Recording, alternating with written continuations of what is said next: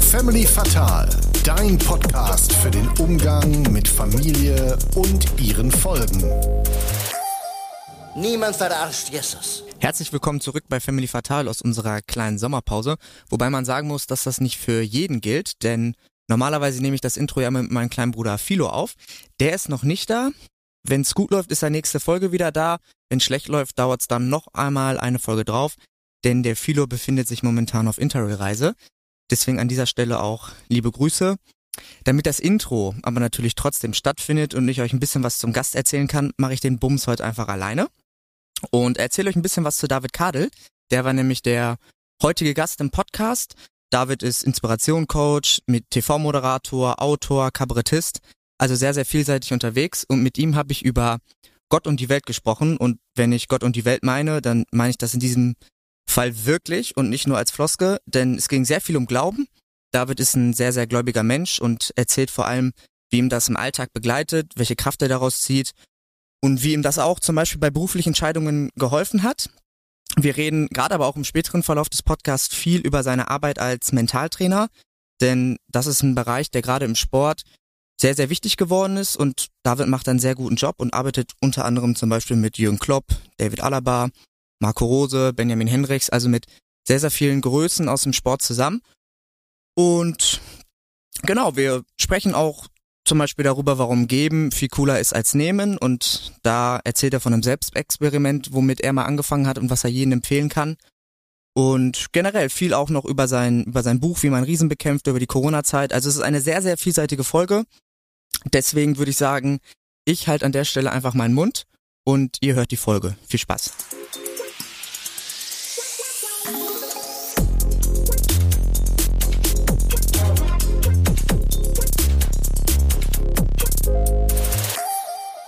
Niemand verarscht Jesus. Herzlich willkommen bei Family Fatal. Und zwar heute mit David Kadel. Servus, Kadel. Servus David. Hallo.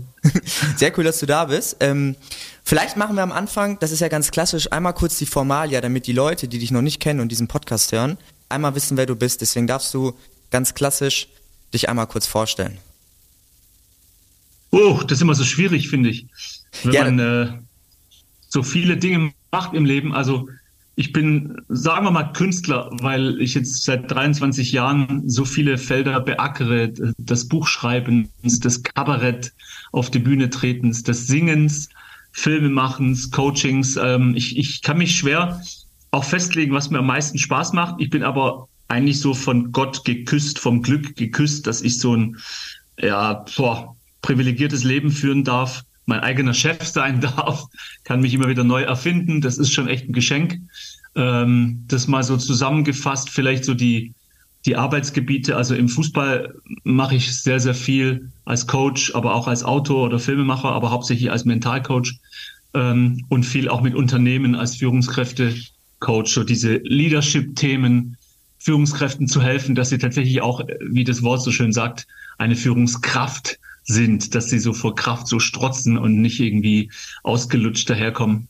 Ähm, das sind so meine, meine Lieblingsthemen. Aber das Kabarett auch ähm, auf die Bühne gehen, ähm, kürzlich mal eine Woche am Stück, jeden Abend in so einem Late Night aufgetreten, bei so einem äh, 3000 Menschen Familienfestival. Sowas macht mir halt auch äh, ungeheuer Spaß bis heute. Was machst du für Kabarett? Beim Kabarett, ähm, wenn man so ein gewisses Alter erreicht hat, ich bin jetzt 55, das Schöne ist, man muss nicht mehr wie früher, als ich angefangen habe in der Schulzeit, da war ich 20, da musste ich mir irgendwelche Geschichten ausdenken. Und heute habe ich so viele Geschichten zu erzählen, die alle wahr sind. Ich sage dann den Leuten immer nicht erschrecken, aber irgendwie äh, 95 Prozent des Abends sind alles echte Anekdoten. Ähm, und die wahrsten, schönsten, verrücktesten Geschichten schreibt halt das Leben. Äh, und die meisten Menschen denken immer, ich würde sowas erfinden, weil das kann doch nicht wahr sein, was der Kadel da alles erlebt und erzählt. Ähm, ich habe vorhin erst vor ein paar Minuten mit meinem besten Freund aus der Schulzeit telefoniert. Wir kennen uns seit, seit den 80er Jahren und wir haben das ganze Telefonat ungefähr eine Stunde bestand eigentlich nur aus uns verrückten Geschichten von damals zu erzählen. Ja, das ist natürlich dann. Wir waren uns eigentlich für, für, nichts zu schade. Ja. Irgendwann musst du wahrscheinlich dann eher überlegen, welche Geschichten du mit reinnimmst. Du musst dir keine mehr ausdenken, ne? Ja, ja, das ist das tatsächlich, ja, genau. Meine Anfangsfrage ja. war vielleicht auch ein, ein, bisschen gemein, weil du eben so vielseitig unterwegs bist. Ähm, worüber ich auf jeden Fall mit dir sprechen möchte, ist, du bist ja Mentalcoach oder du nennst es, glaube ich, auch Inspirationscoach. Und vielleicht kannst du, ja. genau, und vielleicht kannst du einmal sagen, was das ist und warum das eben nicht dieses typische Komm in die WhatsApp-Gruppe ist, was mir bei den YouTube-Werbungen immer am Anfang angeboten wird. Okay. Also ähm, Inspirationstrainer deswegen, weil ich mich eine Zeit lang auch gefragt habe, was tue ich da eigentlich? Was mache ich? Also, wenn, wenn mich jemand beleidigen will, dann sagt er zu mir, und heute ist hier David Kader, der Motivationstrainer, und dann kriege ich schon die Krise. Sagt, nein, ich motiviere keinen Menschen. Die Menschen motivieren sich meistens irgendwie selbst. Äh, da, da kann ich gar nicht helfen. Aber viel, viel schwieriger ist es ja, Menschen zu inspirieren. Das ist so die Königsklasse. Also ich habe auch das Glück gehabt, dass ich äh, sechs Jahre Jürgen Klopp sehr intensiv erlebt habe, weil ich sehr viel mit Mainz zu 5 gearbeitet habe. Und er ist auch so ein Inspirator. Also inspirieren kommt ja aus dem Lateinischen inspirare und heißt anzünden, entfachen, ein Feuer entfachen oder auch einhauchen. Und ich finde, das ist das, was eine, ich sag's mal ganz pauschal, eine uninspirierte Gesellschaft, die wir ja nun mal sind, weil wir halt den ganzen Tag vor RTL 2 hocken oder vor irgendwelchem Schrott, und das ist natürlich nicht gut genug. Also haben wir gleichzeitig noch unser Handy in der Hand und sind auf WhatsApp und Instagram und TikTok gleichzeitig. Und am Ende liegen wir im Bett und denken, okay, was habe ich eigentlich gemacht die letzten vier Stunden heute Abend? Und so geht es durch viele Menschenleben. Und das ist ja dann das, was wir so oft sehen, als ähm, wenn Soziologen sagen, wir sind die Erschöpfungsgesellschaft, die Überforderungsgesellschaft. Und da was dagegen zu setzen und Menschen zu inspirieren, also sie zu begeistern für etwas, das ist so mein, meine, meine Berufung, sage ich mal. Es ist viel mehr als nur ein Job, ähm, weil, weil das so quasi meine Gabe ist. Also ich glaube, dass, die, dass Gott jedem Menschen eine Gabe gegeben hat. Keiner ist irgendwie umsonst auf dieser Erde gelandet. Und ich habe meine Gabe darin entdeckt, dass ich, glaube ich, ganz gut Menschen ähm, begeistern kann für Dinge, dass sie sich auch dann freuen und sagen, ey, danke, dass du mir geholfen hast weil mein Leben war irgendwie viel zu grau und ich war nicht mutig genug und ich war viel zu sehr im Stress und habe irgendwie geredet wie alle anderen und plötzlich kommt da Inspiration in mein Leben und das versuche ich Menschen eben beizubringen, dass sie dass es wirklich lebenswichtig ist, das Thema Inspiration zu verstehen, etwas zu finden, was dich ja wirklich äh, von innen an, von innen quasi on fire setzt. Wie hast du gemerkt, dass du dafür eine Gabe hast? Ähm, in den 90ern habe ich meinen Freund Dirk Heinen kennengelernt. Der war damals Torhüter bei Bayer Leverkusen und ich hatte gar nie vor, Coach zu werden. Ich war eigentlich so auf dem Weg, so Lehrer zu werden, habe Lehramt studiert. Äh, und die Gespräche mit Dirk und mit vielen Fußballprofis, die ich dann in den 90ern kennengelernt habe, die waren oft so, dass ich, ich war meistens ein paar Jahre älter als die Jungs. Und damals gab es den Begriff Coach noch nicht mal. Äh, dieses ganze Coaching kam ja alles erst viele, viele Jahre später. Vielleicht hätte man damals gesagt, ein Mentor, jemand, der ähm, in dem Fall Sportler begleitet und denen ja mit, mit gutem Rat zur Seite steht, weil all diese Fußballprofis haben ja einen Berater, aber die meisten Berater, die ich kennengelernt habe, sind eigentlich, darf man eigentlich Arschloch sagen in so einem Podcast? Ja, klar, darf man. Sonst piepen wir es, aber ich, glaube ja, nicht, dass es piepen. Arschlöcher, weil sie, weil sie eigentlich äh, lügen in dem Fall, weil sie nennen sich Berater und in dem Wort Berater steckt ja das Wort Rat drin. Also man würde denken, ich gebe dir einen guten Rat. Man kennt ja auch, guter Rat ist teuer. Also es ist schon was Wertvolles, wenn jemand, jemand gut beraten wird. Aber ich habe leider viele Berater kennengelernt, die eigentlich die Fußballer nur melken wie eine Kuh, äh, wo das Interesse eigentlich nur daran ist, möglichst viel Geld mit ihm zu verdienen und nicht denen guten Rat zu geben. So und da ich nie äh, an Geld interessiert war, irgendwie zu verdienen durch Fußballer oder so, war, war mein Rat dann scheinbar für viele so authentisch und ging ins Herz. Und äh, ich bin ja auch Christ und ich glaube, ich, äh, dass, dass wir, wenn wir mit Jesus verbunden sind, dass da Weisheit auch entsteht. Es gibt so einen ganz herrlichen Bibelvers, den ich liebe, Kolosser 2, Vers 3, in Christus verborgen liegen alle Schätze der Weisheit und der Erkenntnis. Wow, was für ein Satz müsste man sich eigentlich als Tattoo irgendwie auf den Arm machen. Äh, und ich als Christ habe ja dieses Glück, dass ich diesen Zugang habe zu einmal zu Christus und dadurch auch zu allen Schätzen der Weisheit und der Erkenntnisse. Und die ganze Welt äh, sucht ja diese Weisheit und Erkenntnis. Jeder CEO, der heute Morgen wach geworden ist, fragt sich ja, was kann ich mit meinem Unternehmen machen, damit wir Erfolg haben? Äh, und alle großen Menschen, Führungskräfte hätten ja gerne diesen Zugang. Und wir kleinen Christenmenschen, wir haben den Zugang.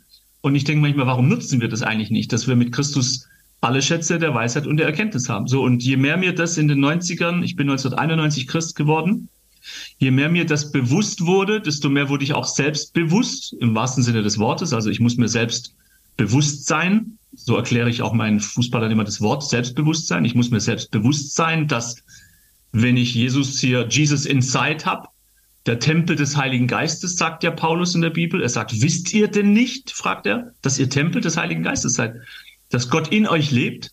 Äh, und je mehr ich mir dessen bewusst bin, was ich da eigentlich für eine, für, für eine Power in mir habe, äh, desto mehr äh, komme ich dann weg von diesem unsicheren David Kadel, der ich ja war in der Jugend, wie wir halt alle irgendwie in der Jugend so irgendwie, du bist irgendwie schrecklich verliebt in irgendein Mädchen und es guckt dich nicht an äh, und du bist äh, unsicher, ob du das Abitur bestehen wirst und überall ist nur irgendwie Druck und boah und äh, dann entwickelst du dich innerhalb von kurzer Zeit zu einem selbstbewussten Menschen, weil du plötzlich auch Gott in deinem Leben entdeckst.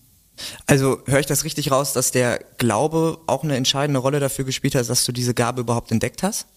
Weil gerade diese ganzen ähm, ähm, Verse und so, die du genannt hast, die bezeichnen ja oder zeigen ja mhm. genau das, dass wir eben ein Tempel sind und dass wir auch selbst die Schätze in uns tragen. Und mit diesen ganzen ja. Sätzen hast du dann ja auch den Rat an andere weitergegeben.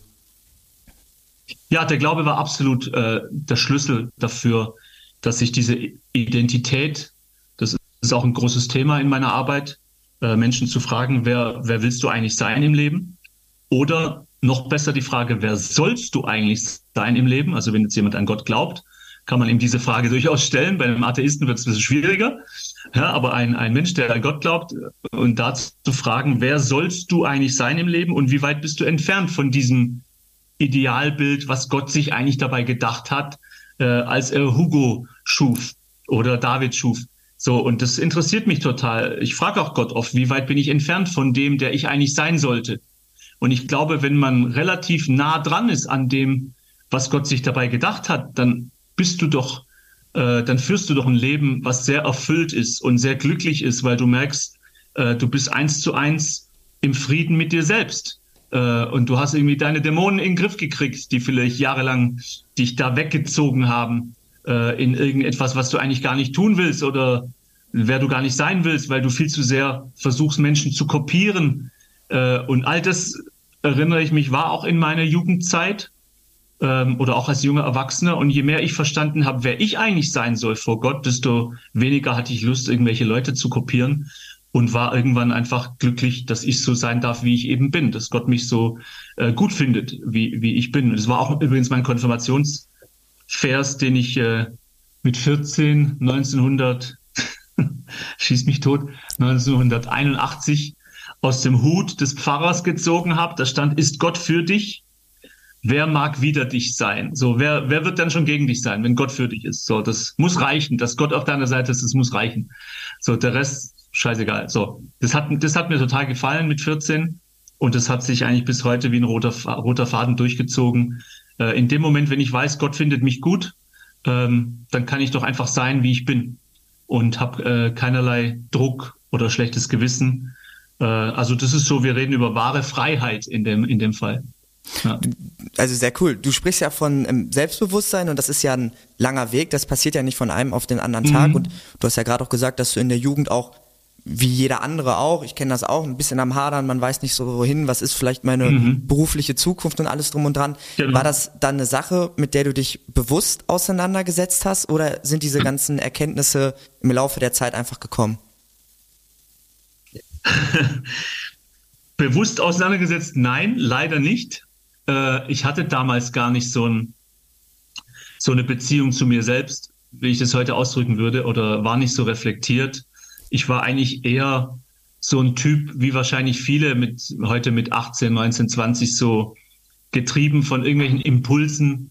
Äh, man will irgendwie cool sein, man will möglichst viel Spaß haben im Leben, möglichst wenig Stress, wenig Arbeit, viel, viel, viel Spaß. Ähm, diese Tiefe kam tatsächlich erst, da war ich schon 24, habe ein Studium angefangen in Gießen, Lehramt, Englisch und Religionlehrer wollte ich werden äh, Religionslehrer, und ähm, habe dann zum ersten Mal zu meiner Schande mir eingestanden, dass ich als Kind einer christlichen äh, Religionslehrerin christlich erzogen, aber dass ich noch nie die Bibel gelesen hatte und dachte so, wow, das ist aber echt schlecht. Der, du, du redest ähm, viel mit Freunden auch so über dieses Thema, aber hast eigentlich das Buch nie gelesen. Das ist ja irgendwie, wie wenn du über Fußball redest und du willst mitsprechen irgendwie über Viererkette und Pressing und äh, Mittelstürmer äh, und hast aber noch nie in dem Leben in einem Stadion gesessen. Ungefähr so ist das. Ja. Ne? So, du kennst Fußball nur irgendwie aus dem Fernsehen. Also kannst du nicht wirklich mitreden, wenn du noch nie im Stadion warst, sagen ja Fußballfans. Und so war es mit der Bibel. Und da habe ich dann 1900, äh, wann war das? 91 ähm, tatsächlich zum ersten Mal die Bibel durchgelesen. Und ab da konnte ich mitreden. Ab da dachte ich, wow, das wusste ich alles gar nicht, weil in meiner Kinderkirchzeit in Geildorf, wo ich aufgewachsen bin, geil, geile Jugend in Geildorf, im Schwäbische, im Schwaberländle, da hat man halt jeden Sonntag in der Kinderkirche gehört, Jesus liebt dich, Halleluja, da, so. Und damit bist du halt 25.000 Mal konfrontiert worden, dass Jesus dich liebt, aber mehr hast du eigentlich auch nicht gewusst. So, ist ja auch gut, es zu wissen, dass Jesus mich liebt, aber so, gibt's noch einige mehr Fragen? Ja, sehr viele. Und erst als ich das äh, wirklich mal so von vorne bis hinten durchgelesen habe, habe ich Gott, glaube ich, zum ersten Mal in meinem Leben auch erkannt. Das ist ein krasser Satz, sowas zu sagen. Gott zu erkennen, ist ja schon, dafür kommen wir ja fast in den Knast heutzutage. Da muss er halt aufpassen, kriegt dann Shitstorm für jeden Mist immer irgendwie. So, aber tatsächlich dann zu erkennen, wer eigentlich Gott ist, dass er der Vater ist, wie Jesus im Gleichnis vom verlorenen Sohn erzählt, der Vater, der immer liebt, der immer versteht, der dir den größten Mist vergibt und trotzdem auf dich wartet, dass du wieder zu ihm kommst. Wow, das kannte ich alles so nicht. Und ab da wollte ich eigentlich auch diesen Vater haben, den ich, sagen wir mal, 20 Jahre lang irgendwie kritisch beäugt habe, weil ich immer dachte, boah, was will der liebe Gott von mir? Boah, wahrscheinlich will der, dass ich nach Afrika gehe und Missionar werde und boah, habe ich eh keinen Bock drauf. So, ich hatte also ein komplett falsches Gottesbild, was die Kirche eben ja mir jetzt nicht geschafft hat ähm, zu vermitteln in meiner Jugend. Vielleicht, weil ich halt irgendwie Pech hatte und mein Pfarrer irgendwie bisschen, ja, nicht so der Inspirator war. Äh, wie hat sich das angefühlt dann, Gott zu erkennen? Also auch, du hast es ja gerade gesagt, in der Jugend und so, ja, hier Kirche, mhm. dann war vielleicht der Pfarrer auch nicht der größte Inspirator und dann liest du ja selbst das Buch und merkst auf einmal, oh, das macht dann so Klick. Und war das eine mhm. Befreiung? Freut ja, man sich ist, dann? Es ist wie, wie so ein, wie wenn, wenn man sich verliebt, möchte ich mal als Vergleich bringen. Ich habe auch mal einen schönen Satz gehört, dass äh, die Bibel ist der, der schönste Liebesbrief äh, Gottes an die Menschen. Und es ist wirklich wie wenn man sich verliebt, ähm, einmal in die Geschichten und auch an diese Güte von diesem Gott, wie gütig er ist und dass er das Unfassbare tut. Also mein Sohn Josia ist vier, der wird jetzt dieses Jahr vier. Und äh, also bevor ich dieser abgefuckten Menschheit da draußen, die, die Welt ist da völlig am Arsch, bevor ich denen meinen Sohn geben würde, da, da, da muss schon nie im Leben würde ich meinen Sohn opfern für diese Trottel da draußen, die da irgendwie so viel Scheiße machen in der Ukraine und Putin und so, aber, aber Gott hat es gemacht. So, und das kann ich nicht verstehen bis heute, wie man seinen eigenen Sohn ans Kreuz, und ich habe ja auch diesen Film da gesehen, die Passion Christi von Mel Gibson und so eine Kreuzigung. Alter Schwede, das ist schon Wahnsinn. Ähm, und von daher habe ich mich verliebt in Gott als dieser unfassbare Vater, den ich auch nie hatte, weil mein Vater hat uns verlassen, da war ich, glaube zwei oder drei. Ähm, und dann hast du plötzlich so einen Vater im Himmel, wie eigentlich wie so ein Märchen, wie so ein Traum, wo du denkst, es ist ja fast zu schön, um wahr zu sein. Aber ich glaube es nun mal, deswegen sagen wir ja, ich bin gläubig, also entweder man glaubt oder man glaubt es halt nicht. Und ich habe es geglaubt, bis heute glaube ich, dass das so ist, dass dieser Vater da auf mich auch wartet. Also wenn ich irgendwie morgen sterben sollte, dann, dann bin ich da auch. Und das war schon wirklich so einschneidend wie nichts anderes, logischerweise, weil du dein Leben dann einfach auch veränderst. Also ich bin quasi fast schon über Nacht, indem ich Gott gesagt habe, ich möchte mit dir gehen den Rest meines Lebens, weil ich wäre ja ein Idiot, wenn ich jetzt das, diesen Vater entdecke oder auch Jesus, der, das glaube ich, an Ostern auferstanden, er lebt heute noch. Das ist auch wieder die Frage, glaubt man es oder glaubt man nur an den Osterhasen? Und äh, da wäre ich ja bescheuert gewesen, wenn ich da nicht äh, zugeschlagen hätte oder an, eingeschlagen hätte und gesagt habe, hier, du hast meine Hand, ab heute gehe ich mit dir und ab heute möchte ich, dass du Gott von mir gut denkst, dass du sagst, hey wow, der, der macht das für Menschen, der engagiert sich, der, der kann lieben, der kann sogar seinen Feinden vergeben. So all die Dinge, die ich vorher nicht kannte, äh, konnte, konnte ich plötzlich, dadurch, dass ich gesagt habe, Gott, ich, ich gebe dir mein Leben, ich, ich will mit dir gehen. Und dann merkst du, wie, wie Gott so viele deiner Limitiertheiten oder deine, wie sagt man, viele deiner Begrenzungen äh, mit meinem Gott kann ich über Mauern springen. Gibt es auch so einen Vers, äh, wie Gott so diese Grenzen sprengt und plötzlich bist du in der Lage, Menschen zu lieben. Und ich glaube, bis dahin habe ich eigentlich wahrscheinlich nur mich selbst geliebt. Äh, und plötzlich empfindest du so eine Liebe für Menschen, das kannte ich vorher gar nicht. Ähm, und, und, und ja, das ist im, im Alten Testament wird es beschrieben, wenn ein Mensch zu Gott findet, dass Gott nimmt das steinerne Herz, in Hesekiel heißt es, er nimmt das steinerne Herz aus dir raus und gibt dir ein neues fleischernes Herz oder so. Man, man kennt ja den Begriff warmherzig, so ein warmherziger Mensch. Also entweder man hat ein kaltes Herz und äh, geht an Leuten vorbei, denen es gerade echt dreckig geht und denkt, ist mir doch scheißegal. Und da gibt es viele Menschen heutzutage. Oder man hat halt ein warmes Herz und bleibt stehen und interessiert sich und hat Empathie. Und Gott hat so, glaube ich, das bei mir auch bewirkt, dass ich plötzlich ein warmes Herz äh, bekommen habe und mich bis heute für Menschen total interessiere. Also du hast bist dadurch quasi anders durchs Leben gegangen, ab dem Zeitpunkt, ne? Ab dem Zeitpunkt würde ich sagen, also wenn mich jemand fragt, David, bist du Christ, sage ich ja. Äh, bist du auf die Welt gekommen als Christ, sage ich nein, weil ich glaube, dass Christ eine Entscheidung einfach ist, dass man Gott kennenlernt, dass man sich entscheidet, so wie ich meine Frau 2015 geheiratet habe und habe hier den Ring am Finger, habe ich mich ja auch entschieden für sie. Ähm, und ab dem Moment, wo ich mich für Gott entschieden habe, es war der 1. Januar 1991, werde ich nie vergessen, weil das hat irgendwie gut gepasst. Das Jahr begann und ich wusste, ich will dieses Jahr irgendwie tatsächlich konsequent auch Christ sein und nicht so Gott immer nur, wie ich es als Jugendlicher gemacht habe. Immer wenn es mir dreckig ging, habe ich Gott als Joker genommen. Ja, mal kurz auf die Toilette gerannt vor einer Mathe-Abitursprüfung. Oh, lieber Gott, lass mich nicht durchfallen. Verdammte Scheiße, ich habe nicht gelernt. Ich werde durchfallen, bitte, bitte, bitte. So. Und ansonsten, wenn es dann gut läuft, vergisst du Gott wieder irgendwie ein halbes Jahr lang. Das fand ich irgendwie nicht konsequent. Das ist ja irgendwie so ein Ausnutzen, sich nur an Gott zu wenden, wenn es einem schlecht geht. Und da habe ich dann ab, ab diesem 1. Januar 91 gesagt, nee Gott, ich will eigentlich ständig mit dir in Kontakt sein, weil du bist ja echt so ein guter Gott, ein guter Vater im Himmel. Äh, warum sollte ich da nur kommen, wenn ich irgendwie was, was brauche? Ich, ich quatsch Gott bis heute das Ohr voll. Weiß nicht, äh, ich glaube, er wird nie müde, mir zuzuhören. Aber ich habe äh, keine Zeit am Tag, wo ich bete, sondern ich rede eigentlich ständig mit ihm, weil ich auch spüre, dass er äh, ständig da ist.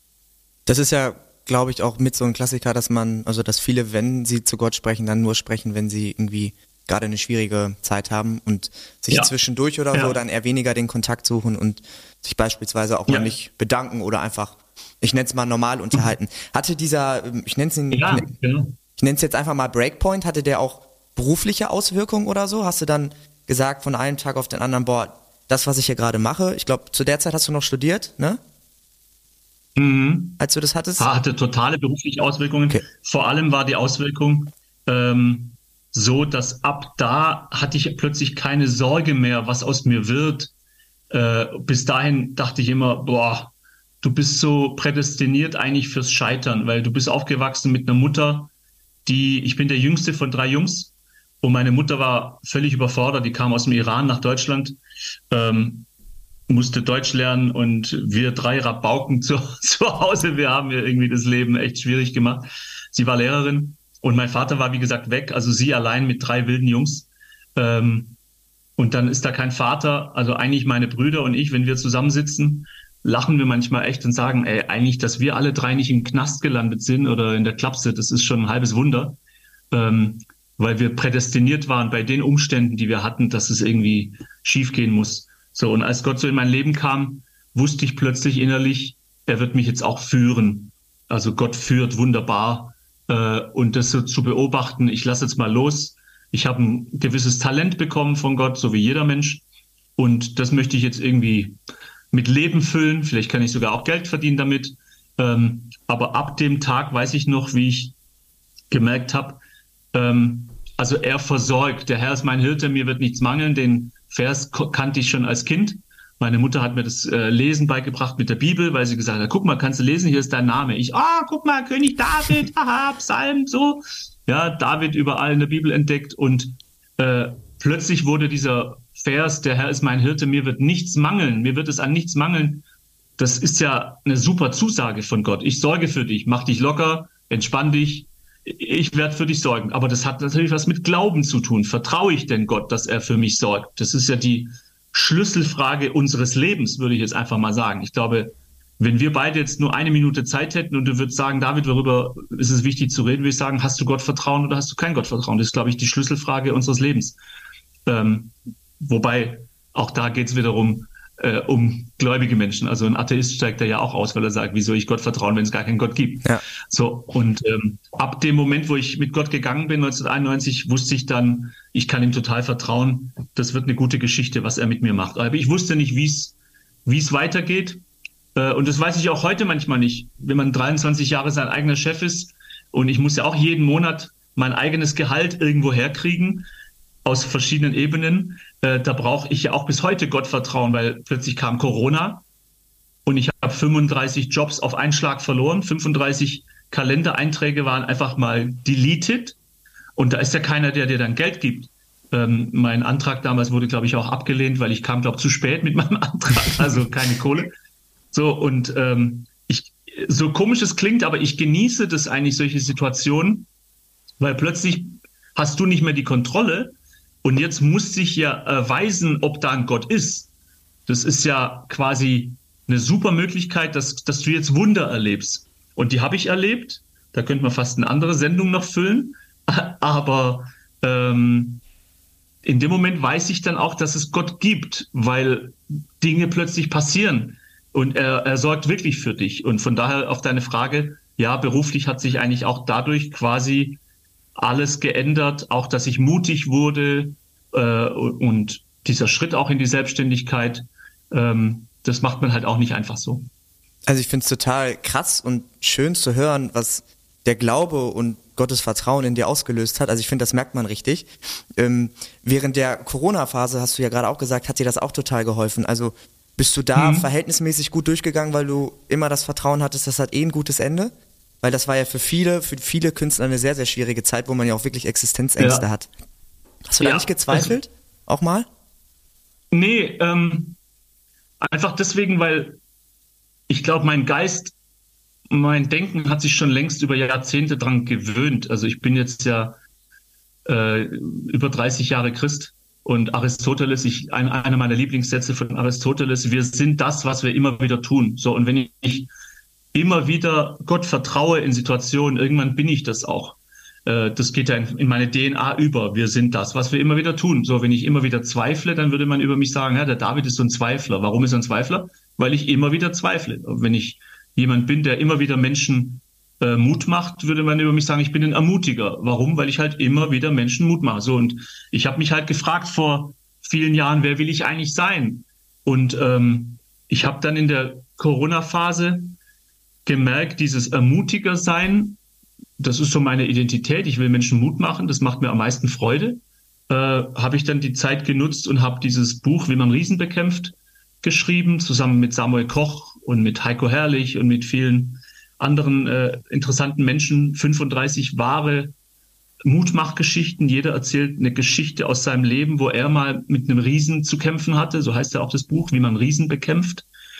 Und ich habe gar keine Zeit gehabt, mir Sorgen zu machen, weil ich mir einfach dieses Projekt äh, oder ich glaube eigentlich, dass es Gott mir geschenkt hat, weil manche Ideen, die sind irgendwie viel zu krass, was da am Ende daraus alles entsteht, dass ich denke, das ist äh, unmöglich in meinem Kopf entstanden.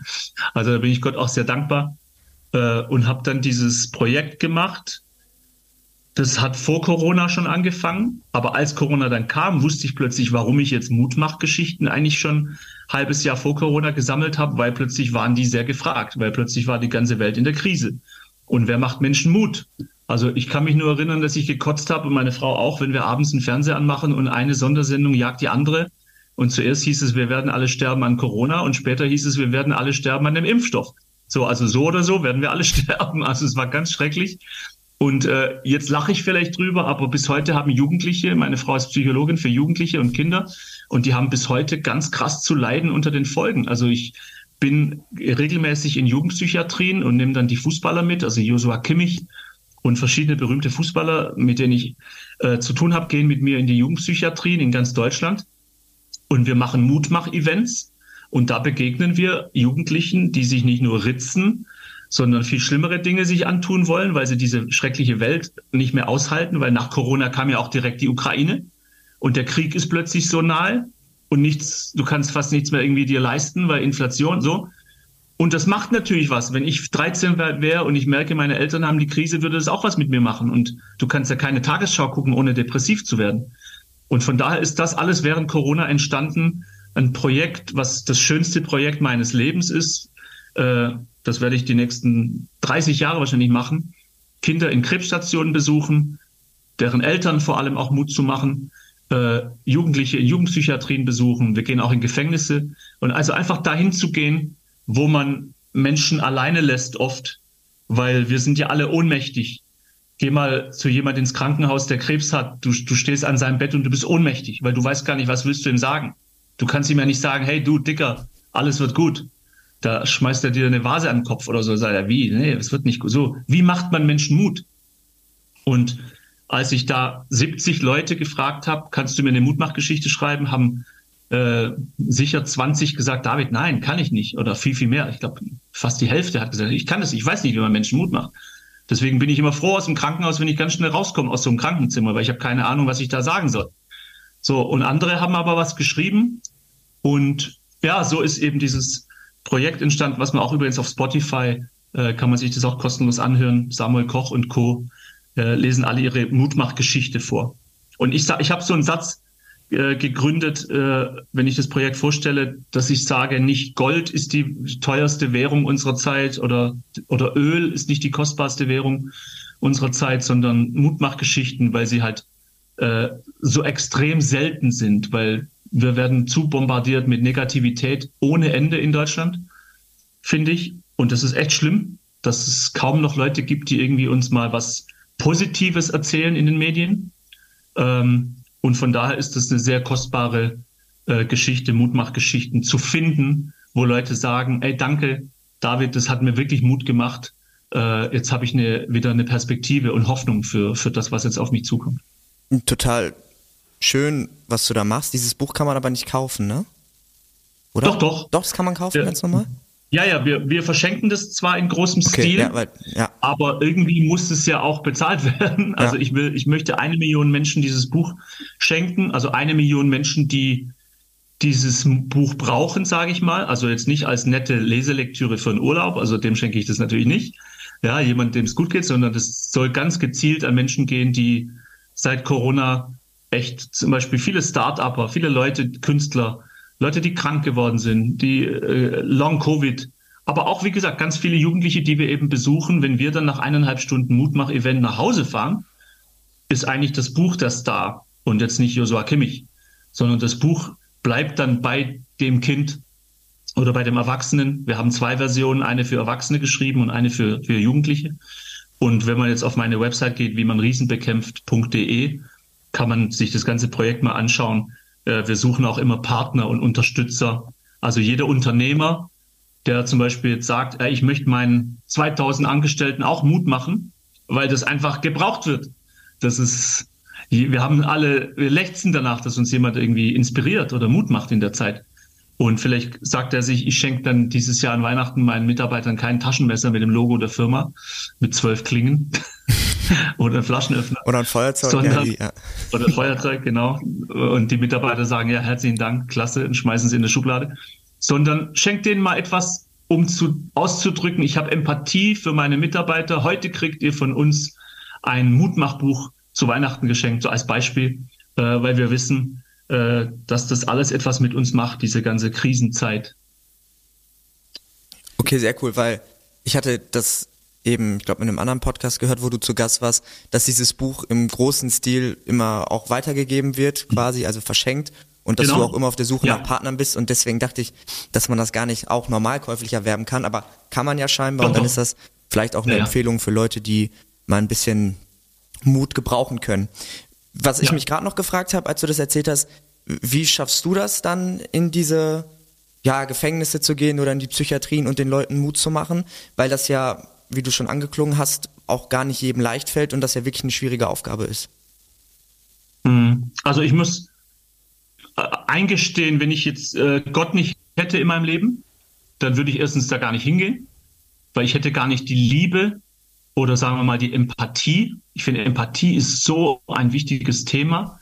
Ähm, ich sage auch oft, dass Empathie und Dinosaurier eins gemeinsam haben, sind beide eigentlich ausgestorben.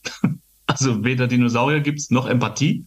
Zumindest muss man es echt suchen, dass du, ähm, geh mal durch dein eigenes Haus, ich weiß nicht, ob da zwölf Parteien wohnen.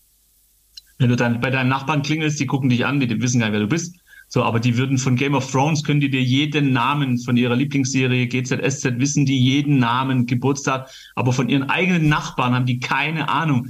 Wir leben schon in so einer leicht geisteskranken Welt, muss man wirklich sagen. Das, ist eigentlich verrückt, in was für künstlichen Welten wir leben. Auf Instagram stalken wir irgendwelche Leute, die wir nicht kennen, aber haben keine zwei Minuten Zeit, mal für jemand äh, uns zu interessieren, der ein echter Mensch ist ähm, und gehen an Leuten irgendwie vorüber die, die vielleicht ein schweres Leben haben. Und von daher, dadurch, dass ich Gott in mein Leben geholt habe, habe ich mir auch Empathie in mein Leben geholt, weil Gott interessiert sich für Menschen, wie gesagt, wenn er seinen eigenen Sohn sterben lässt am Kreuz aus Liebe zu Menschen, dann bist du in dem Moment, wenn du mit Jesus verbunden bist, glaube ich, kriegst du auch so eine, wie war das so schön mit Obelix, der als Kind in den Zaubertrank gefallen ist? Ich glaube, so ähnlich ist es wahrscheinlich, dass wenn du mit Gott gehst, dass du plötzlich auch Empathie hast. Und das ist der Grund, warum ich in, in Jugendpsychiatrien und Kinderkrebsstationen gehe oder Gefängnisse, weil ich einfach so eine Liebe empfinde für Menschen, vor allem für Menschen, die für die sich der Rest irgendwie der Nation nicht so interessiert.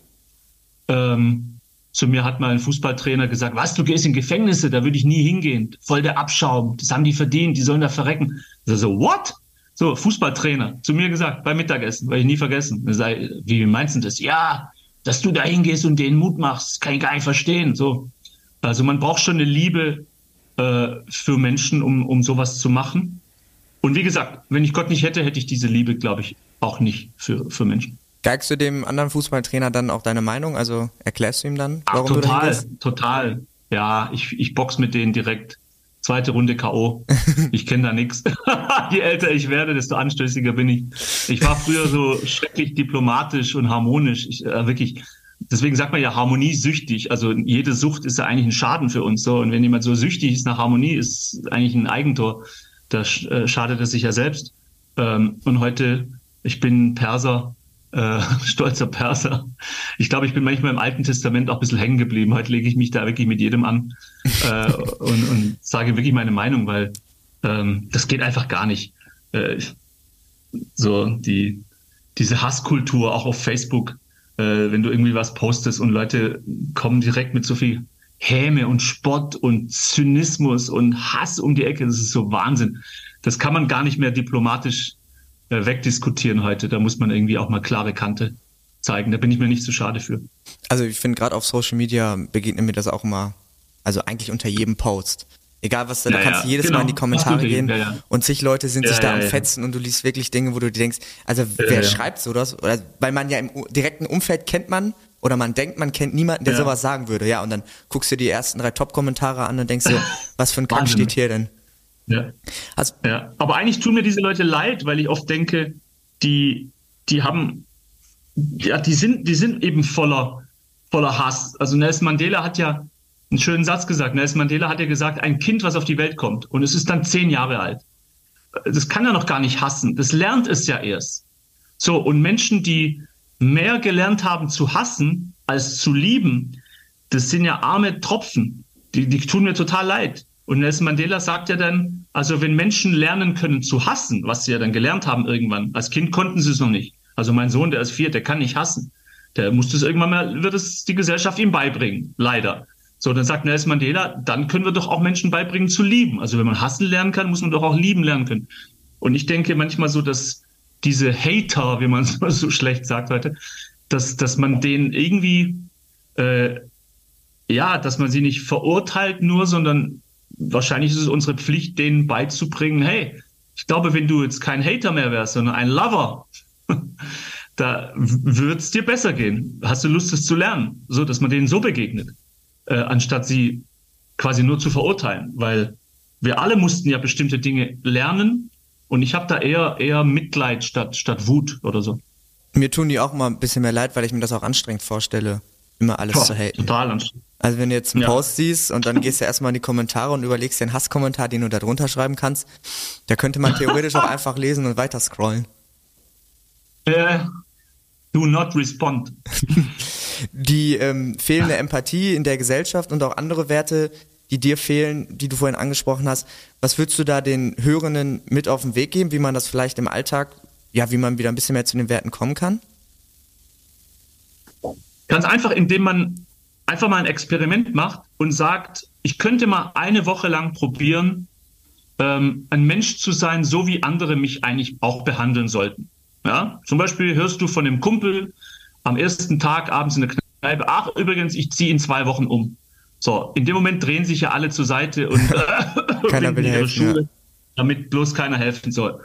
Und, wenn, und du könntest ja sagen, oh, scheiße, ausgerechnet in meiner Experimentwoche höre ich das an, an dem ersten Abend. Und dann sagt dein, dein Gewissen oder sagt er, okay, ich helfe dir, wann ziehst du um? So, und jetzt gehst du dahin und dieser Mensch ist so schrecklich dankbar, dass du da vier Stunden sein Klavier hochgetragen hast und so und dann gehst du aber abends nach Hause und denkst, ah, ich bin doch nicht so eine äh, so, ein, so eine so ein hoffnungsloser Fall. Irgendwie, ich, ich kann das schaffen. So, und dann vielleicht begegnet dir am zweiten Tag was. Und du machst dieses Experiment. Das heißt, mal eine Woche einfach mal für Menschen mich interessieren. An einem Bettler an der Straße nicht vorbeigehen und denken, ach, der wird aus meinem Geld ja nur saufen. So, sondern einfach geben, geben, sich interessieren, lieben. So, und dann möchte ich wetten, kannst mir auch gerne, wenn du mich jetzt hörst, eine E-Mail schreiben. Das können wir um 50 Euro eine Wette machen, äh, dass du nach einer Woche sagst, also scheiße war das eigentlich gar nicht. Weil Jesus hat ja diesen geheimnisvollen Satz in die Welt gesetzt, geben macht glücklicher als nehmen. Und ich möchte wetten, jeder hat den Satz schon mal gehört, aber wer hat die Eier, darf man das sagen heutzutage, die Eierstöcke, kann man auch sagen, damit Frauen sich auch eingeladen fühlen, äh, das, das mal zu tun. So, weil irgendeine Stimme in uns sagt ja immer, äh, ja, und wer hilft mir denn? So, so der typische Wutbürger sagt dann irgendwie, na, mir tut doch auch keiner was Gutes. Also warum soll ich denn jemand da helfen? Da rasten die immer komplett aus. So, also von daher ist es ein Experiment.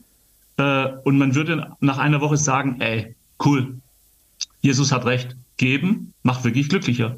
Jetzt werde ich so ein bisschen fast süchtig danach. Was könnte ich denn jetzt die nächste Woche machen? Also da, da möchte ich wirklich mal auf die Zuschrift warten von jemand, david.kadel.gmx.de, der mir dann schreibt, Herr Kadel, Sie schulden mir 50 Euro. Das Experiment war scheiße. Danach ging es mir noch viel schlechter, weil ich mir beim Umzug einen Rücken gebrochen habe. Okay. okay. Direkt am ersten Den besuche ich dann auch ja. im Krankenhaus. Den, den, der kriegt ein Mutmachbuch von mir dann, genau. Ja. Hast du mit, hast du das, äh, also hast du mit diesem Experiment auch gestartet und hast dann gemerkt, das ist es? Tatsächlich, ja. Ich äh, mache das heute oft, dass ich, ähm, wenn ich in Situationen bin, ich gebe dir ein Beispiel. Ähm, ich bin ja Schwabe und wir Schwaben, wir bei uns sitzt ja das Geld jetzt nicht unbedingt locker. Ja, kennt man ja, wir Schwaben und die Schotten. So, und zu mir kam mal eine Frau zu einem Coaching und die war wirklich total motiviert und war heiß auf, ich will äh, auch selbstständig werden und hat sich eine Internetseite gebaut und wollte auch Coachin werden und ähm, ich kannte die Frau nicht, aber ein paar Wochen später rufe ich sie an und sage zu ihr, hey du, wie läuft's bei dir? Das, was wir da gemacht haben, also Coaching mit mir heißt so, wir verbringen, verbringen einen halben Tag. Weil ich halte nichts davon, so nach 45 Minuten, ding, danke, die Stunde ist vorbei. Hier, ja, also machen das Euro. dann die Sportler und, und so wenn auch? Wenn ich Coachings mache, ja, okay. bitte? Also machen die Sportler und so das dann auch, dass sie einen halben Tag mit dir verbringen und du machst gar nicht online genau, so? am okay, Anfang ah, okay, schon, damit wir uns mal richtig kennenlernen. Vier Stunden Minimum. Ja. So. Und jetzt rufe ich diese Frau an und die sagt, ja, David, ich habe ein Problem. Ähm, ich schreibe wie verrückt, du hast mich total inspiriert. Manchmal schreibe ich sieben Stunden am Tag, aber in letzter Zeit öfters passiert, dass irgendwie ich ziehe mein Stromkabel und alles ist weg. Die ganzen Texte von sieben Stunden sind weg und ich kann, kann nicht dein Ernst sein. So, und sie, doch, doch. Ja, und ich, ja, und was ist jetzt? Ja, du weißt ja, ich habe kein Geld, ich gehe Kellnern. Ähm, die war wirklich so eine arme Socke. Und dann sage ich, okay, wie kann ich dir helfen? Was braucht man denn für ein gebrauchtes Laptop oder neu? So, ja, ich bräuchte schon für so ein Apple 500 Euro, müsste man schon so. Und dann sage ich zu ihr, du pass auf, ich dir das Geld aus. Also ein Mensch, den ich eigentlich nur einmal im Leben gesehen habe. Ja.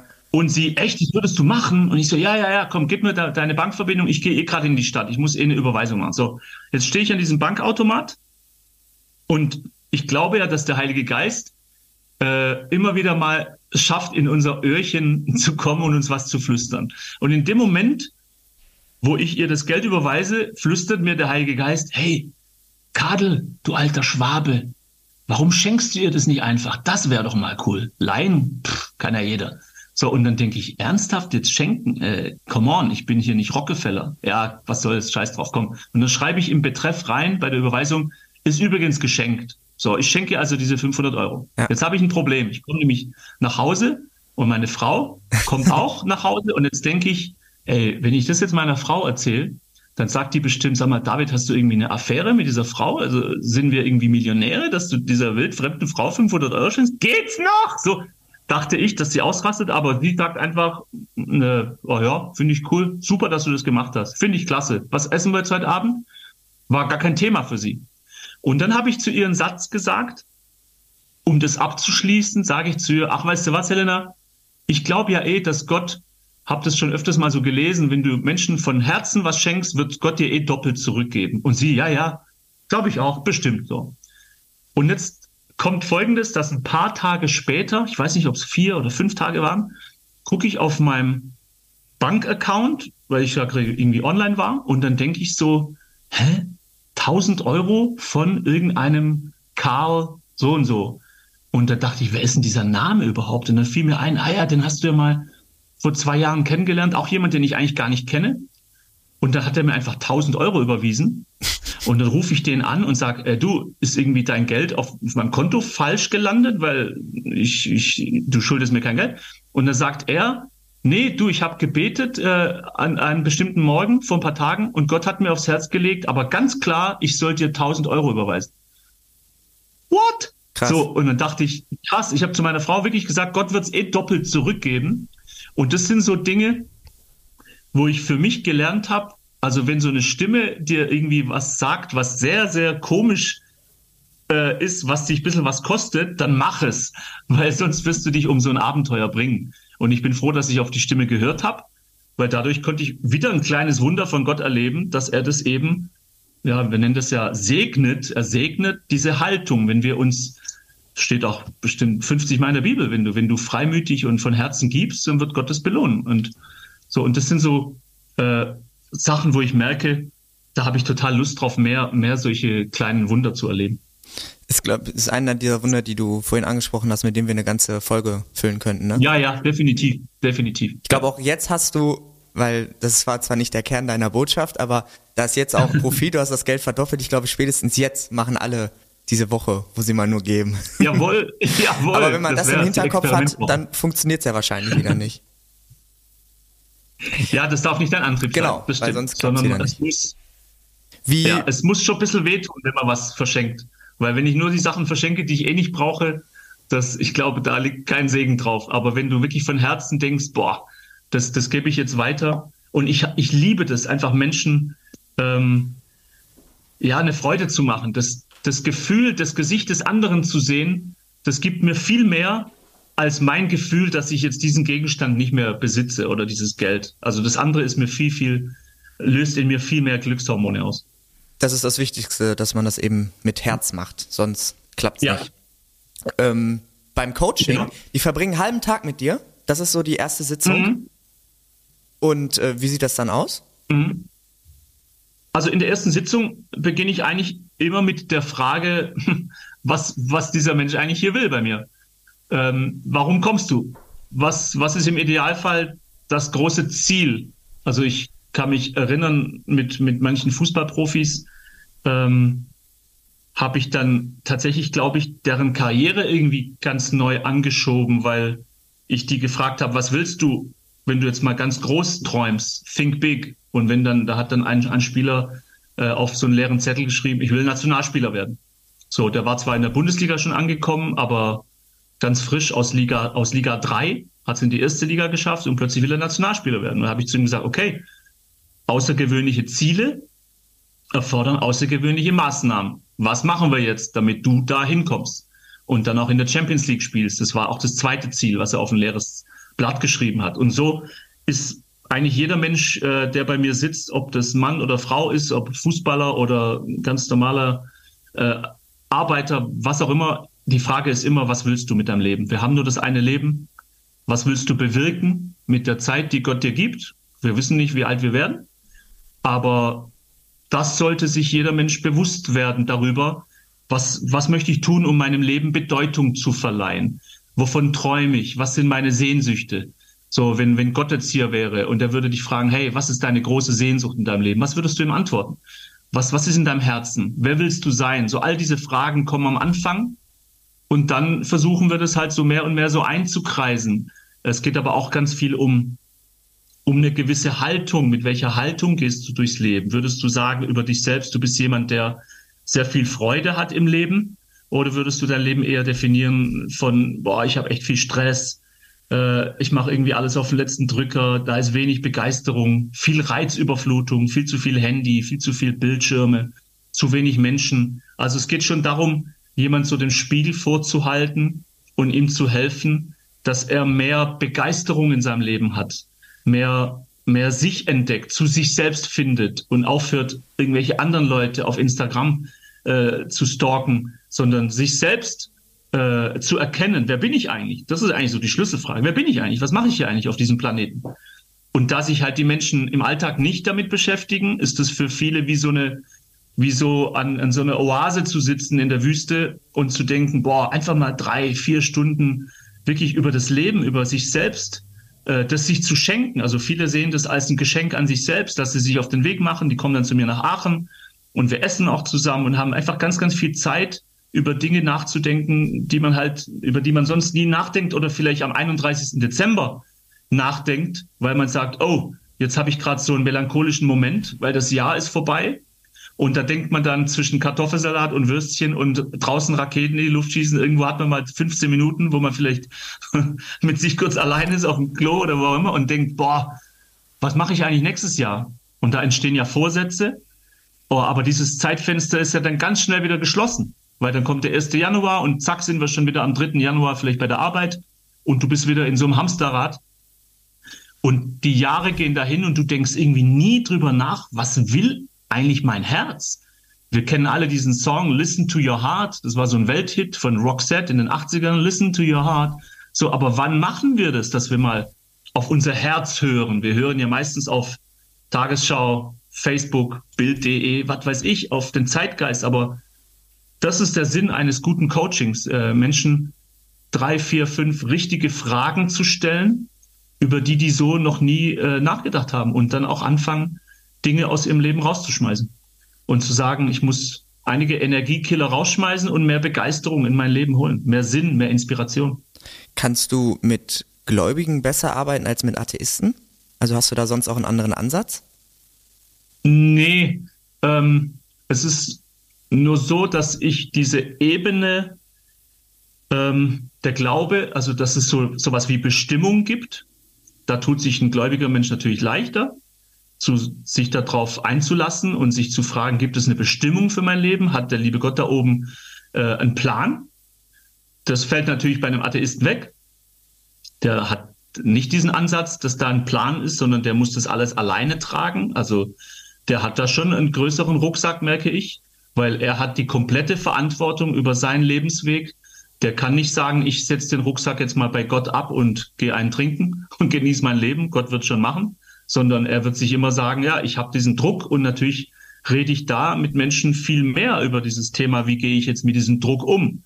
Wie kriege ich da mehr Leichtigkeit in mein Leben? Wie kann ich mich engagieren und merken, dass mich selbst zu verschenken auch etwas ist, was mich glücklich macht? Das kann ich auch mit einem Atheisten besprechen äh, gibt auch genügend, zum Glück genügend Atheisten, die sich in dieser Welt engagieren, was ich ja großartig finde.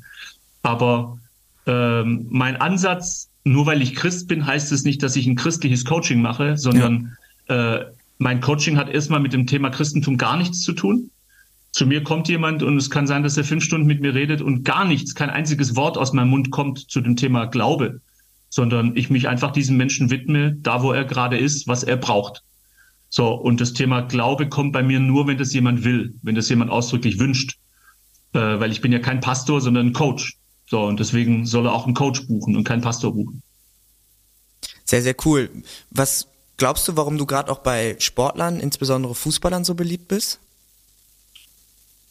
Ähm, wahrscheinlich, weil ich genauso bekloppt bin wie die, weil ich Fußball auch liebe. Man muss schon ein bisschen Fußball verrückt sein, damit die merken, ich komme jetzt nicht aus der Uni und habe mir das irgendwie angelesen, sondern du kannst mir nachts um drei wecken und ich kann mit dir herrlich philosophieren, warum Jan Age Fjordhoft 1999 den Übersteiger macht im letzten Spiel gegen Kaiserslautern in 90 plus 7. So, und das merken die, dass ich halt genauso gaga bin. Äh, und wir haben auch so einen gewissen Humor, glaube ich, zusammen. Also man braucht auch Humor, um in dieser äh, Bundesliga genannt Haifischbecken irgendwie nicht durchzudrehen. Ähm, ja, ich bin einfach auch Fußballer durch und durch. Aber du wirst vielleicht staunen, am allerliebsten mag ich tatsächlich eigentlich Tennis. Das heißt, wenn ich mit Tennismenschen arbeite, das ist eigentlich für mich noch viel schöner, weil ich, ich gehe nachher auch in, in eineinhalb Stunden stehe steh ich auf dem Tennisplatz, guck gerade raus auf den Balkon, aha, heute schönes Wetter. Ähm, und Tennis ist ja der Mentalsport Nummer eins, alles wird im Kopf entschieden. Also beide können Tennis spielen, auf einem Platz stehen zwei Menschen, beide sind irgendwie gleich gut. Und der, der ähm, weniger unter seinem Headfuck leidet, wie junge Menschen sagen, der wird das Spiel wahrscheinlich gewinnen. Und von daher, ich liebe Tennis. Es ist herrlich. Es ist, äh, Tennis ist irgendwie das Leben. Es, es lehrt dich ganz, ganz viele Dinge wenn du einfach mal auf dem Tennisplatz stehst, also jeder, der uns jetzt zuhört, der schon mal seinen Schläger zertrümmert hat, weiß jetzt, wovon ich rede, weil du stehst auf dem Tennisplatz und plötzlich kommt dein, dein gescheitertes Leben kommt und besucht dich, während du gerade mit deinem Aufschlag haderst und irgendeine Stimme sagt, hey, du bist doch voll der verkorkste Typ, deine Ehe liegt in Trümmern, dein Job ist scheiße, dein Chef hasst dich. Und deswegen kriegst du auch den zweiten Aufschlag nicht rein. Und du hörst nur Doppelfehler. Und du würdest am liebsten irgendwie deinen Schläger auffressen. Das ist herrlich. Tennis ist Therapie. I love it. Das ist beim Tennis ehrlich krass. Das schwenkt auch immer so schnell um. Das kann ja wirklich von einem auf ja. den nächsten Punkt ist auf jeder, ist der eine wieder am Drücker. Ja. Aber dann dürftest du ja eigentlich, ja. wenn du sagst, dass das Spiel im Kopf äh, entschieden wird, dürftest du ja eigentlich nie verlieren. Du wirst lachen. Also ich bin ja echt ein demütiger Typ, aber ich bin echt stolz, dass ich wirklich schon lange, lange nicht mehr verloren habe. Das liegt natürlich daran, dass ich nur mit lauter Blinden spiele die, die noch schlechter sind als ich. Nee, ich bin jetzt kein guter Tennisspieler. Aber ich bin tatsächlich, das ist natürlich Wettbewerbsverzerrung, da ich eben Mentaltrainer bin, habe ich mich schon sehr gut im Griff. Und ich warte immer so lange, bis der andere Typ auf der anderen Seite vom Netz ausrastet. Und ab da weiß ich, jetzt habe ich ihn. So, das heißt, ich, ich fresse meine Wut in mich hinein. Und Wut ist ja Energie. Das erkläre ich auch immer meinen Sportlern. Ich sage immer, ey, Energie ist das Wichtigste im Leben. Wenn du ohne Energie auf den Fußballplatz gehst, dein Talent, das reicht nicht, das wird nichts. Du brauchst Feuer. So, Energie gleich Feuer, gleich Begeisterung, gleich Antrieb. Antrieb brauchst du. Und Antrieb Nummer eins ist eben mit Begeisterung in etwas zu gehen. So, und ich liebe Tennis, ich gehe da mit Begeisterung rein, aber ich weiß, wenn ich dann eben dreimal hintereinander so eine Vorhand ins Ausschieße oder über den Zaun, dann kommt die Wut. So, und ich habe halt für mich gelernt, diese Wut zu kanalisieren. Nicht schreien, nicht den Schläger werfen, halt die Schnauze und die Wut wird in deinen Arm gehen und in deine Beine. Die sucht sich einen Kanal, die Wut, weil die muss ja irgendwo hin. Und auf einmal spielst du wieder besser Tennis, weil du diese Wut nicht ver verplempert hast, vergeudet hast. So, das habe ich mal gelernt vor, keine Ahnung, vor 20 Jahren. Ähm, vieles, was ich lehre in meiner Arbeit, ist auch, kommt aus ja, Eigenstudie, Experimente. Äh, und ich merke, es funktioniert. Und seitdem wird man mich auf dem Platz ganz selten erleben, dass ich mal rumschreie oder mit mir selber laut schimpfe, weil dann habe ich eigentlich schon verloren. Da müssen dann schon 15 Vorhände im Netz landen, bevor das passiert. Ungefähr, dann schmeiße ich meinen Schläger. Das passiert dann alle fünf Jahre.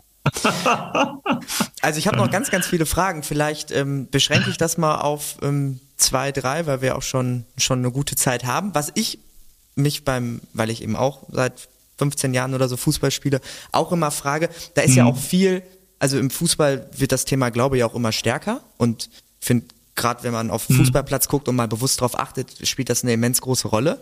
Ähm, da ist aber auch teilweise ja Aberglaube dabei, so ein bisschen. Ist das was, mhm. was, ich habe zum Beispiel an Ederson gedacht, der glaube ich in der Saison seine Unterhose, der hat immer die gleiche Unterhose getragen, weil es mit City so gut lief. Ähm, der Arme, ja. Ist das was, was Gutes und den Spielern hilft? Also ist das, spielt das eine wichtige Rolle? Oder würdest du sagen, das ist eigentlich also er könnte auch eine andere Unterhose anziehen. Könnte auf jeden Fall anziehen. Das ist so, ähm, glaube ich, in seinem Schädel irgendwie so, wie wenn eine Schallplatte. Kannst du dich erinnern, wenn Schallplatten manchmal hängen bleiben und ja. dann ist es so, äh, der, der, der, der, so, ich glaube, der, der ist irgendwo in seinem Kopf, ist da so ein Knoten, dass irgendwann hat sich wohl in seinem Kopf eingeschlichen, ja, ich glaube, die Unterhose, das ist es so. Aber wenn er ein rationaler Mensch ist, wird er wahrscheinlich auch drüber lachen und sagen, ja, eigentlich, eigentlich ist es nicht die Unterhose am Schluss, sondern ist halt irgendwie ein Knick in meinem Schädel. Ähm, also ich halte da gar nichts von. Äh, Rituale finde ich gut, weil die geben Sicherheit, aber das ist jetzt kein Aberglaube. Das ja. heißt also, mein Freund Dirk zum Beispiel, der hatte das Ritual, der ist immer vor dem Spiel nochmal auf die Toilette gegangen, um zu beten. Der hat dann so gesagt, es gibt mir Kraft, wenn ich so zwei Minuten die Augen zumache und ich lege das Spiel in Gottes Hand und bete, dass er mich bewahrt vor Verletzungen und so. Das ist so ein Ritual. Ähm, aber jetzt zu denken, wenn ich beim Einlaufen auf dem Feld mit dem Fuß die Kreide der Außenlinie berühre, dann mache ich ein schlechtes Spiel. Boah, der, der tut mir echt leid, der Kerl, weil der braucht unbedingt meine Handynummer. Der muss mich anrufen, weil, weil ich ihm dann echt helfen kann, dass das Bullshit ist, äh, was er da in seinem Schädel hat. Und es ist auch eine Art Gefängnis, weil du bist ständig gefangen von einem Verhalten, was dir aufgezwungen wurde. Also du bist ja nicht frei. Ja, du, du denkst da ständig, boah, wenn jetzt hier die Katze von links nach rechts läuft, dann ist das Spiel am Arsch, dann, dann ist Ende. So, und das ist ja ganz schrecklich, dass jemand da in so einem Knast ist. Nur weil die Katze von links nach rechts gelaufen ist oder weil weil er seinen Glückspfennig heute vergessen hat zu Hause. Also wird er ein scheiß Spiel machen. Oh, wie schlecht ist das denn? Ja, absolut. Also ich glaube, Rituale, das hört man ja auch immer wieder, das hilft, glaube ich, auch gerade bei solchen Sportarten, ja. wo halt immens Druck ja. herrscht. Gibt Sicherheit. Genau, gibt Sicherheit ja. und dann kommst du irgendwie auch rein. Ähm, dann noch eine Frage, das habe ich beim Davy Selke in deinem Buch gelesen. Ähm, wenn du einen Elfmeter verschießt oder so, bist du der Depp. Und wenn du zwei Tore machst, mhm. bist du der Held. Wie hilfst du mhm. Spielern dabei, wenn sie eben, sagen wir mal, den Elfmeter verschossen haben und das Spiel verloren haben, sagen wir mal auch im Finale? Also wie hilfst du denen dabei, mhm. damit gut umzugehen? Es geht alles über Bewusstsein. Ich finde, Bewusstsein ist das Wichtigste, dass man ein großes Bewusstsein hat dafür, dass, ich sage ihm dann, das wird nicht dein letzter Fehler gewesen sein. Deine Karriere besteht quasi nur aus Fehlern. Gestern habe ich mit einem Tennisspieler hier gesessen und gearbeitet und habe ihm gesagt, du, ist dir schon mal aufgefallen bei so einem Turnier, dass irgendwie alles nur Verlierer sind? Alle verlieren, ständig. Am Ende ist nur ein einziger, der den blöden Pokal da bekommt. Der Rest sind Verlierer, Verlierer.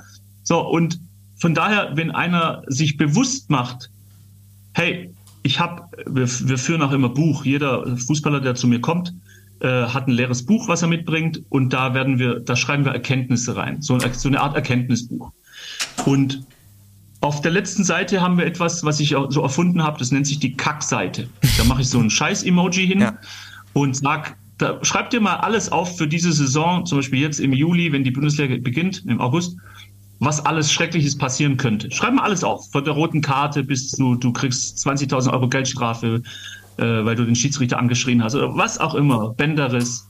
So. Und wenn dann Dinge passieren, weil die Dinge passieren eben, in der Karriere passieren ständig Dinge, dass du einen Elfmeter verschießt, und wenn dann sowas passiert, dann bist du viel entspannter, weil du sagst, ah ja, ist doch normal, dass sowas passiert. So, aber jemand, der nicht darauf vorbereitet ist, der hat dann nur noch diesen Fokus auf, ah, oh, ich Idiot, wie konnte ich diesen Elfmeter verschießen? Der andere Typ ist viel entspannter, weil er sagt, es wird nicht mein letzter Fehler gewesen sein. Aber ich richte deinen Fokus auf all die, die guten Dinge, die du jetzt gerade vergisst, was deine Tore, die du gestoßen hast, wo sie dich gefeiert haben.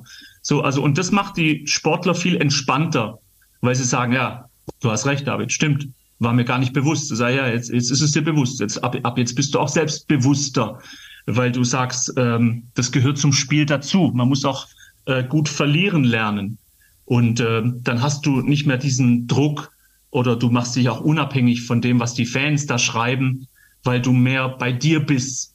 Uh, where your focus goes, your energy flows, sagt man im Englischen. So, und wenn dein Fokus ständig bei dem ist, boah, was werden die jetzt sagen, dass ich diesen Fehler gemacht habe, dann geht da deine ganze Energie und deine Aufmerksamkeit hin und dann bist du echt eine arme Socke.